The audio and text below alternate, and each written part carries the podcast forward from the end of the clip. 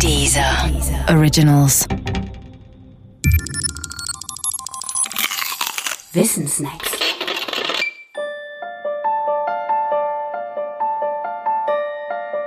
Ist das All wirklich unendlich? Eine gute Frage mit einer klaren Antwort. Meint man mit unendlich unendlich alt, dann ist das All nicht unendlich. Das Universum entstand nach dem Standardmodell im Big Bang vor 13,81 Milliarden Jahren. Meint man mit unendlich aber unendlich groß, dann wissen wir es nicht.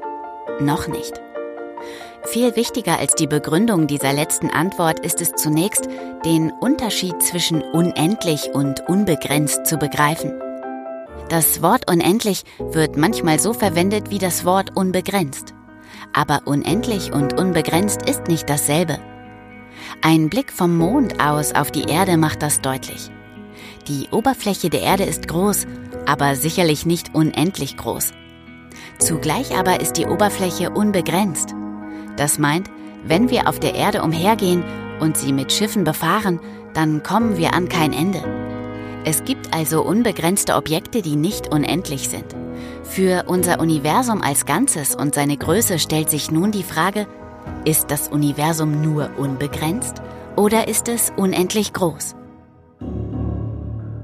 Ein Hinweis auf die Antwort findet sich in der allgemeinen Relativitätstheorie. Gemäß dieser Theorie darf man sich den Raum nicht als absolut vorstellen, also wie eine Art Container, der einfach da ist und in dem sich dann das Universum abspielt. In der allgemeinen Relativitätstheorie wird der Raum und seine Struktur bestimmt von Masse und Energie und deren Verteilung. Er wird gewissermaßen damit gemacht. Will man etwas über den physikalischen Raum und damit über das Universum herauskriegen, muss man schauen, wie Energie und Masse im bekannten Raum verteilt sind. Vornehm ausgedrückt muss man die Krümmung des Raumes bestimmen. Ist die Krümmung positiv, dann hätten wir ein kugelartiges Universum und das wäre begrenzt.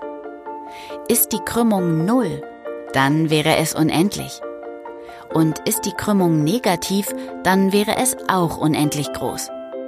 Vieles deutet auf die Krümmung null hin und damit auf unendliche Größe. Aber gewiss ist das noch nicht. Eine noch schwierigere Frage ist die Frage danach, was die Krümmung für die Größe des Universums beim Urknall bedeutete. Den stellt man sich ja üblicherweise punktförmig vor. Aber das ist eine andere Baustelle.